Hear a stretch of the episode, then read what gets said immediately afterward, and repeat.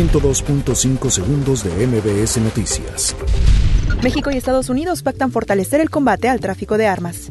El PAN presenta denuncia contra Andrés Manuel López Obrador y su gabinete de seguridad por liberar a hijo del Chapo. Suspende la asamblea de Morena a la que asistiría Mario Delgado. Claudia Sheinbaum hace oficial la salida del secretario de Desarrollo Económico. Tarjeta de movilidad integrada costará 5 pesos en el sistema de transporte colectivo Metro.